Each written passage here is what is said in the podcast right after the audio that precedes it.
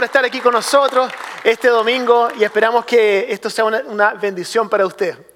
Nosotros tenemos un servicio muy especial hoy día, muy especial. Eh, tenemos no solamente este momento ahora en el cual vamos a escuchar la palabra, ¿cierto? Cantar alabanza al Señor, sino que justo al final de este momento, cuando terminemos el servicio, vamos a tener un matrimonio.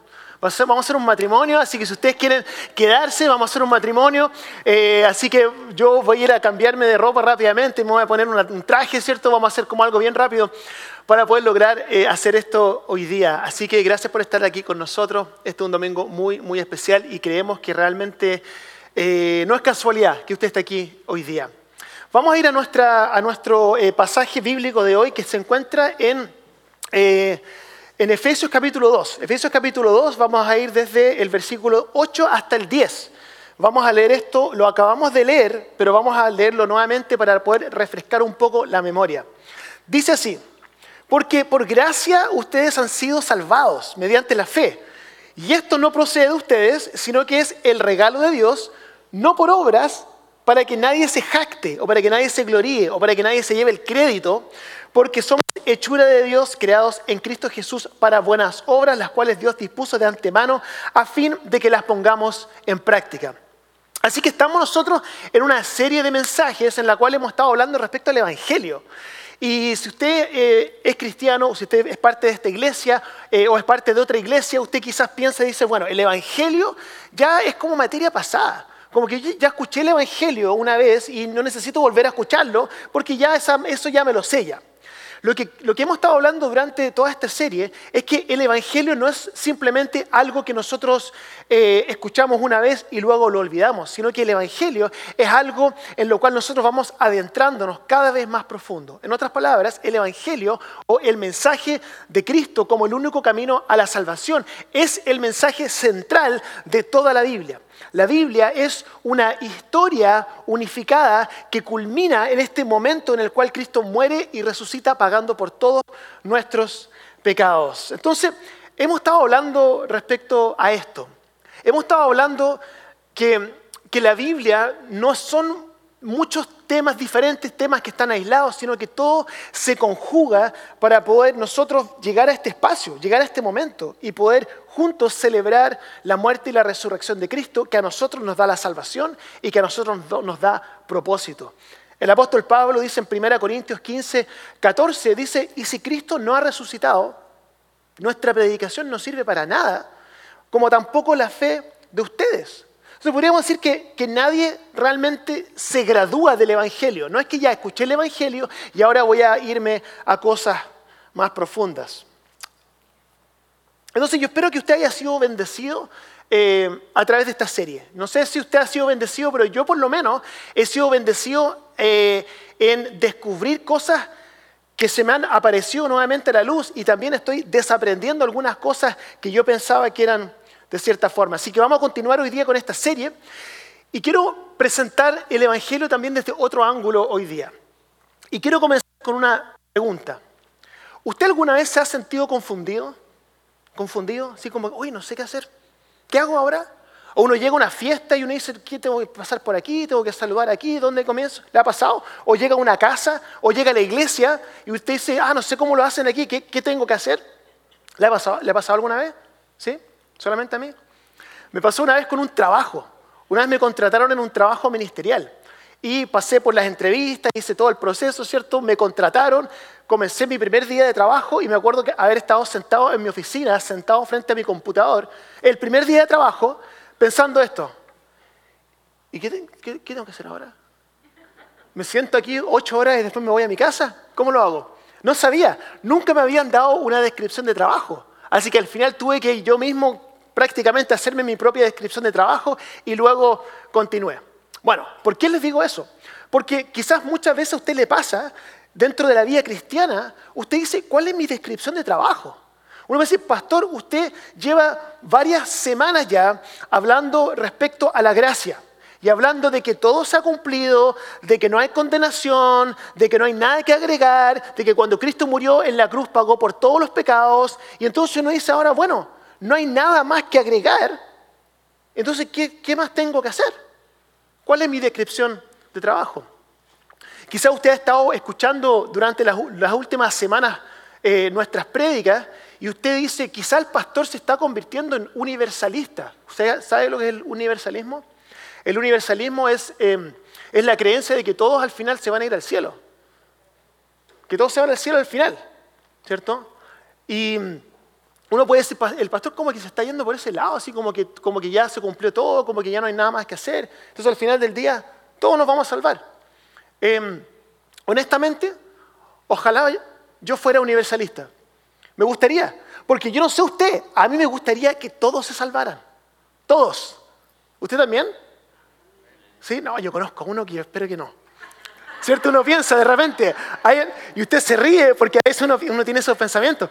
Pero uno, honestamente uno tiene que pensar esto, mire, Jesús quiere que todos se salven. Él lo quiere, dice en la Biblia, 1 Timoteo 2.4 dice, pues, hablando sobre Cristo, Él quiere que todos sean salvos y que lleguen a conocer la verdad. Segunda de Pedro 3.9 dice, el Señor no tarda en cumplir su promesa, según entienden algunos la tardanza, más bien Él tiene paciencia con ustedes porque no quiere que nadie perezca, sino que todos se arrepientan. Primera de Juan 2.2 dice, Él es el sacrificio por el perdón de nuestros pecados y no solo los nuestros, está hablando respecto a, a, las personas a las cuales el apóstol Juan le estaba hablando, no solamente los nuestros, sino por los pecados de todo el mundo. Entonces, Cristo quiere que todos se salven. Yo también quiero que todos se salven. Yo espero que usted quiera que todos se salven. Pero lamentablemente, uno dice, pero no se preocupe, hermano y hermana. Yo creo en el infierno y creo en el juicio. Pero no significa que yo crea porque yo quiera que eso exista, sino que la Biblia habla respecto a ambas cosas. No porque lo quiera para nadie, sino que la Biblia habla respecto a esto. Pero quiero que usted por favor pueda pensar en esto. Nombre a una persona dentro de la Biblia a la cual Cristo rechazó. ¿Se da cuenta que Cristo no rechaza a nadie que viene a Él? No rechaza a nadie que viene a Él. Usted se da cuenta que la gente era la que rechazaba a Cristo. Es por eso que nadie se sorprendía de las personas a las cuales Cristo rechazaba, porque no rechazaba a nadie, sino que la gente se sorprendía o se indignaba por las personas a las cuales Cristo incluía. Uno asumía, ¿cómo Cristo puede aceptar a esa persona? Mira la vida que lleva.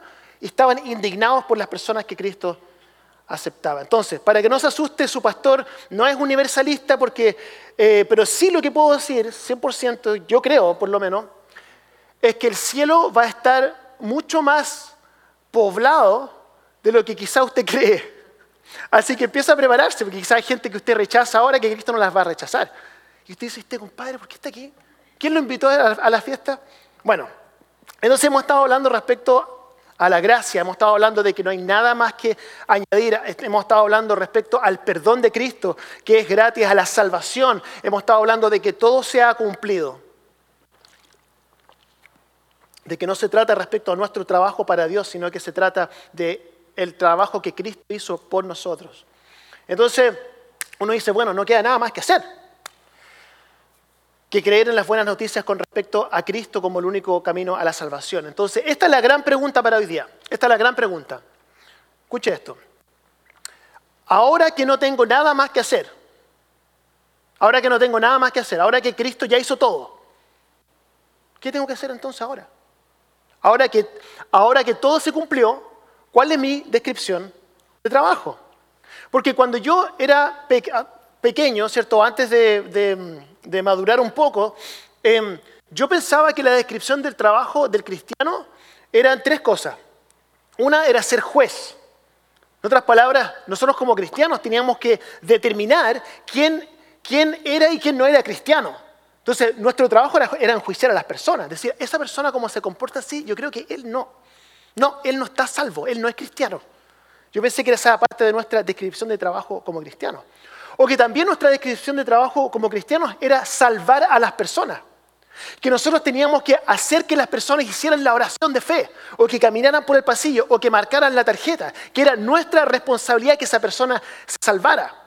Habían oportunidades en que yo le predicaba el Evangelio a alguien y esa persona no respondía al Evangelio. Yo me sentía culpable, yo pensé que era mi culpa porque yo no dije lo que tenía que hacer, decir, y esa persona no se salvó. O por otro lado, si yo lo hacía bien, era mi crédito como resultado de lo que yo hice que esa persona ahora era salva. Entonces yo pensé que mi trabajo era enjuiciar y yo pensé que mi trabajo era salvar a las personas. La tercera descripción de trabajo que yo pensé que yo tenía era eh, condenar o, en otras palabras, convencer, convencer a la persona. Yo tenía que convencer a la persona, tenía que convencer, convencerla, darle esa convicción de pecado, decirle, oye, tu vida está mal. Tú no puedes ser cristiano si tú te comportas así. Y yo tenía que convencer a esa persona que estaba mal y que tenía que cambiar su camino. Yo pensé que ese era mi trabajo. Porque si no cambias tu vida, entonces el resultado va a ser mal para ti. Yo pensé que esa era mi descripción de trabajo. Pensé que yo tenía que ser juez, que tenía que salvar y que tenía que convencer a las personas.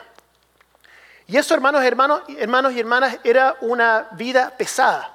Era una vida pesada, era una vida religiosa, era una vida en la cual yo sentía el peso del trabajo que Cristo ya había cumplido 100% en la cruz. Era un trabajo pesado. Entonces, si nuestro trabajo no es enjuiciar y no es convencer y tampoco es salvar a las personas, entonces ¿cuál es nuestro trabajo? ¿Pero qué significa eso? Yo, no, yo a veces, yo a veces no soy, yo hago, yo siempre me, me, me quedo corto, todos los días, todos los días, siempre me quedo corto. Yo quisiera ser perfecto como Cristo lo fue, pero qué bueno que Él fue perfecto y nosotros podemos depender de lo que Él ya terminó, que Él terminó su obra. Mira lo que dice Mateo capítulo 22, versículo 36 al 40. Él le da una descripción de trabajo a los fariseos. Le pregunta el, fariseo a Cristo, el versículo 36. Dice, Maestro, ¿cuál es el mandamiento más importante de la ley? Ama al Señor tu Dios con todo tu corazón, con todo tu ser y con toda tu mente, le respondió Jesús. Este es el primero y más importante de los mandamientos. El segundo se parece a este. Ama a tu prójimo como a ti mismo. De estos dos mandamientos se desprenden toda la ley y los profetas. Billy Graham lo dijo perfecto. Esto es lo que dijo. Dijo, nosotros no somos llamados a salvar. Jesús salva. Nosotros no estamos llamados a convencer. El Espíritu Santo convence. No estamos llamados a juzgar, porque Dios es el juez. Nosotros tenemos un solo trabajo. Y nuestro trabajo es este. Jesús lo dijo vez tras vez. Ámense los unos a los otros. Si usted quiere saber cuál es su trabajo, amar. Amar. No es enjuiciar, no es convencer, no es salvar, es amar, amar, amar, amar, amar. Está por todo el Nuevo Testamento. No es su trabajo determinar quién está dentro o quién está afuera, porque usted no es Dios. No es su trabajo salvar a nadie, porque nosotros no morimos en la cruz por nadie. No es su trabajo convencer a la persona de su pecado, porque nosotros lo único que podemos producir es culpa. Tenemos una responsabilidad, y esa responsabilidad es amar. Amarnos los unos a los otros. Y usted puede decir ya, ok, entiendo. Ok, pero usted acaba de decir, la semana pasada, usted acaba de decir que todo se ha cumplido y ahora me está dando otro trabajo, que es amar a las personas. ¿Qué pasa si esa persona no es amable o no se merece que yo la ame? Se produce una carga, entonces usted está diciendo ya, se cumplió todo en la cruz, pero ¿y qué pasa con esta nueva carga que ahora yo tengo que es tener que amar a las personas? Em, este es un problema, ¿cierto? Uno dice, pastor, ¿no, se está contradiciendo usted? Usted dijo, la declaración es todo se ha cumplido. La invitación es creer las, buenas nuevas. Y ahora tengo un trabajo que es amar. El versículo 10 de eh, Efesios capítulo 2 dice así, porque somos hechura de Dios, creados en Cristo Jesús para buenas obras, las cuales Dios dispuso de antemano a fin de que las pongamos en práctica. Entonces ahí está diciendo, al parecer, que tenemos un camino de buenas obras que tenemos que caminar para nosotros poder ser salvo, ahí dice, ¿cierto? Entonces, ¿cómo funciona esto? Usted puede decir, pastor, ¿cómo funciona esto? Se lo voy a presentar como una pregunta. ¿A usted le gustan las tarifas ocultas? ¿Sabe usted lo que es eso? Como la letra chica, como que le están cobrando algo que no, usted no sabía que estaba ahí. ¿Le ha pasado? Sí, a todos nos ha pasado, ¿cierto? De hecho, eh, mi papá que está de visita aquí eh, eh, con nosotros, mi mamá le hizo un regalo a él le dio un pase para la NBA, eh, para poder ver todos los partidos por televisión, ¿cierto? Es un pase. Y él vio todos los partidos de la NBA porque él le encanta la NBA. Todos los partidos excepto el Game 6. Entonces mi papá dice, pero ¿cómo? ¿Cómo es esto si yo ya pagué todo y al final del día me están cobrando por, el, por, el, por la final? al final logramos resolverlo, pero creo que a veces nos pasa con el cristianismo también. Esto es lo que yo creía. Yo creía que Jesús murió en la cruz para salvarme, pero luego yo tenía un trabajo adicional ahora que no me lo habían dicho, pero que ahora lo sé, que es amar a mi prójimo y mientras yo ame a mi prójimo me voy a mantener salvo. En otras palabras, el poder de la cruz era suficientemente poderoso para salvarme, pero no suficiente poderoso para mantenerme a salvo. Esta es ahora mi responsabilidad. Entonces yo tengo que empezar a amar y amar y amar y amar y amar, aunque no lo sienta, para poder mantenerme salvo. Eso es lo que yo pensaba. Así entendía yo el amor. El problema son dos con esto. Primero que la Biblia no enseña eso. Y número dos, cuánto es suficiente, cuánto amor es finalmente suficiente. Entonces lo que quiero explicarles hoy día em, es que una vida de amor, una vida de amor es una vida liviana. Es una vida liviana. El amor no es una tarea. Y, se le, voy a, explicar por qué. Si usted, si usted cuando ama está entregando amor, lo siente como una carga, como que, oh, tengo que... Eso no, a eso no se refiere. No es una carga tener que amar a alguien. Y le voy a explicar por qué. Mire, Efesios 2.10 dice así, porque somos hechura de Dios, lo acabamos de leer, pero lo voy a leer de nuevo. Porque somos hechura de Dios, creados en Cristo Jesús para buenas obras, las cuales Dios dispuso de antemano a fin de que las pongamos en práctica. Es una imagen de un camino. Es un camino de buenas obras que Cristo dispuso de antemano para que nosotros andemos en estas buenas obras. Y estas buenas obras son amor, amar, amar, entregar amor, entregar amor, entregar amor. Ese es el camino de obras que Cristo como que pavimentó para que nosotros anduviésemos en ella no es el camino de salvación. El camino de salvación Cristo ya lo caminó. No nos confundamos. Cristo caminó el camino al Gólgota, completó la obra, murió en la cruz, resucitó por nuestros pecados, eso está terminado. Ese camino ya Cristo lo caminó por nosotros. Pero el camino de las buenas obras es el camino que fue creado para nosotros. Una vez que recibimos la salvación, fuimos creados para caminar en las buenas obras. Podemos caminar por donde nosotros queramos, pero ese camino fue creado para nosotros. Y cuando caminamos cualquier otro camino, nos damos cuenta de que no, nos sentimos bien, porque tenemos el Espíritu Santo adentro que nos convence de pecado y nos damos cuenta de que no fuimos hechos para esa vida. Juan 10:10 dice, el ladrón no viene más que a robar, matar y destruir. Yo, Cristo, he venido para que tengan vida y para que la tengan en abundancia. Ese camino no es un camino de salvación al cual se está refiriendo, porque Cristo ya lo caminó. Ese es un camino de propósito, una vida abundante, nueva creación. Entonces quiero hablarles de esto, de cómo funciona este amor que es liviano. ¿Le ha pasado alguna vez que usted diría, como que no quiere amar esa? Como que como cristiano uno siente que, ay, bueno, tengo que amar, tengo que amar. No quiero amar, pero lo voy a amar. ¿Le ha pasado? Eso no, no debiera ser así. No debiera ser así, se lo voy a explicar, se lo voy a explicar. Mire, Gálatas 5.6 dice así. En Cristo Jesús de nada vale estar o no estar circuncidados. Lo que vale, esto, esto es, lo único que vale, lo que vale es la fe que actúa mediante el amor. Escuche estas, dos palabras, fe y amor, fe y amor, ¿cierto? Em, Martín Lutero, gran reformador, eh, lo explicaba de la siguiente forma, que existen dos tipos de, planos en los cuales nos relacionamos con Dios. ¿ok? Dos planos. ¿ya? El plano vertical y el plano horizontal. El plano vertical es la fe. El plano horizontal es el amor. Entonces, el plano vertical es lo que Dios hace por nosotros a través de su Hijo Jesús que nosotros somos simplemente receptores. El amor de Cristo, ¿cierto? Viene sobre nosotros. Lo que recibimos de Dios para nosotros, que cae sobre nosotros como una avalancha que no tiene nada que ver con nosotros. Nosotros simplemente recibimos verticalmente la salvación eh, a través de lo que Cristo hizo por nosotros y nosotros somos simplemente recipientes o receptores de esta salvación que viene verticalmente sobre nosotros. Y luego está el horizontal, que es el amor, que es el amor.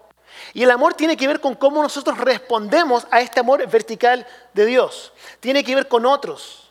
Así como Dios ha decidido expresar su amor eh, por nosotros, nosotros lo expresamos hacia los demás. Es este camino de las buenas obras que fue creado para que nosotros andemos en él. Es horizontal, estamos entregando este amor.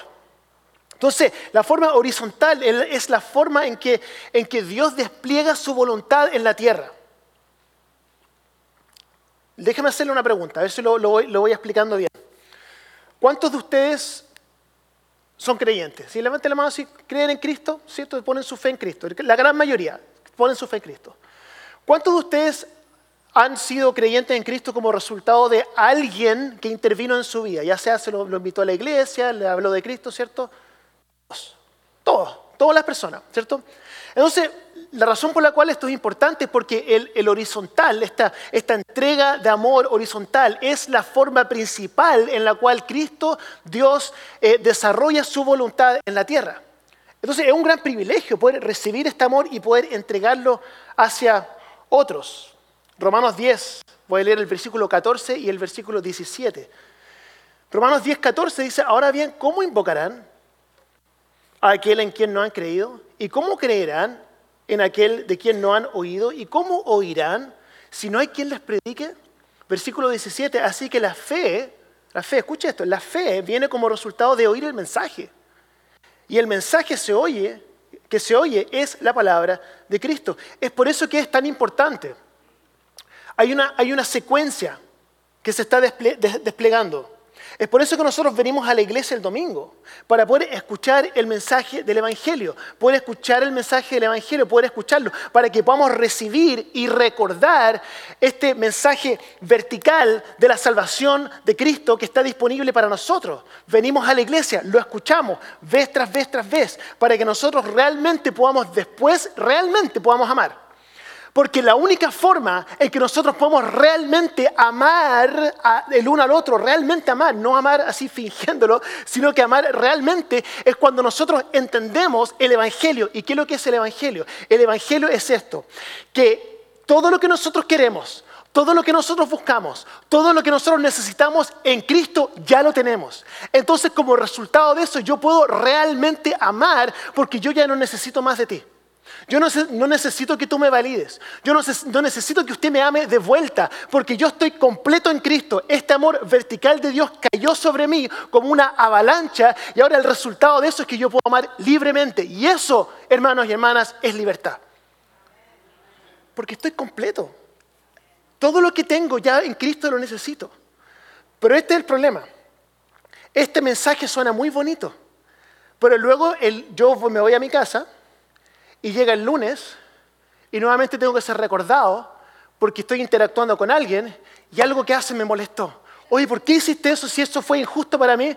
Entonces tengo que volver al Evangelio y volver al Evangelio y volver al Evangelio para poder ser recordado que todo lo que necesito en Cristo ya lo tengo. Y eso viene, esa avalancha de amor, viene a través de la predicación del Evangelio, porque hermanos y hermanas, como decía eh, Martín Lutero decía, necesito predicar el Evangelio a mi congregación todas las semanas porque todas las semanas se le olvida. Y tengo que predicarme a mí mismo el Evangelio todos los días porque todos los días se me olvida. ¿Se dan cuenta? Tenemos que recordarlo, recordarlo, recordarlo, recordarlo. Y eso nos comienza a aliviar nuestra carga.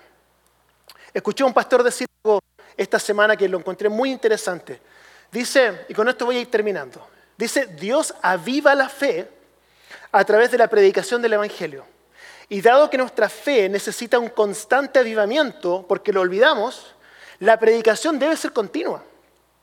Para poder amarte, mi fe debe ser avivada, ¿cierto? Y el único combustible que aviva esa fe es el Evangelio. Y él decía una fórmula, decía, sin fe no hay amor. Sin evangelio no hay fe. Entonces, sin evangelio no hay amor. No hay amor verdadero si no está el evangelio. Porque el único que se sacrificó completamente por nosotros sin esperar nada a cambio fue Cristo. Y eso nos completa. Nosotros sabemos que en Cristo ya lo tenemos todo. Entonces podemos amar libremente, porque no necesitamos nada de regreso. Pero se nos olvida, Por eso tenemos que volver, volver, volver, volver a recordarlo. Em, San Francisco de Asís un fraile católico de 1200, dice, predica el Evangelio en todo momento y si es necesario usa palabras. ¿Por qué dijo esto? Porque muchas veces nosotros asumimos de que tenemos que conocernos la Biblia completa para poder predicar el Evangelio y no es así.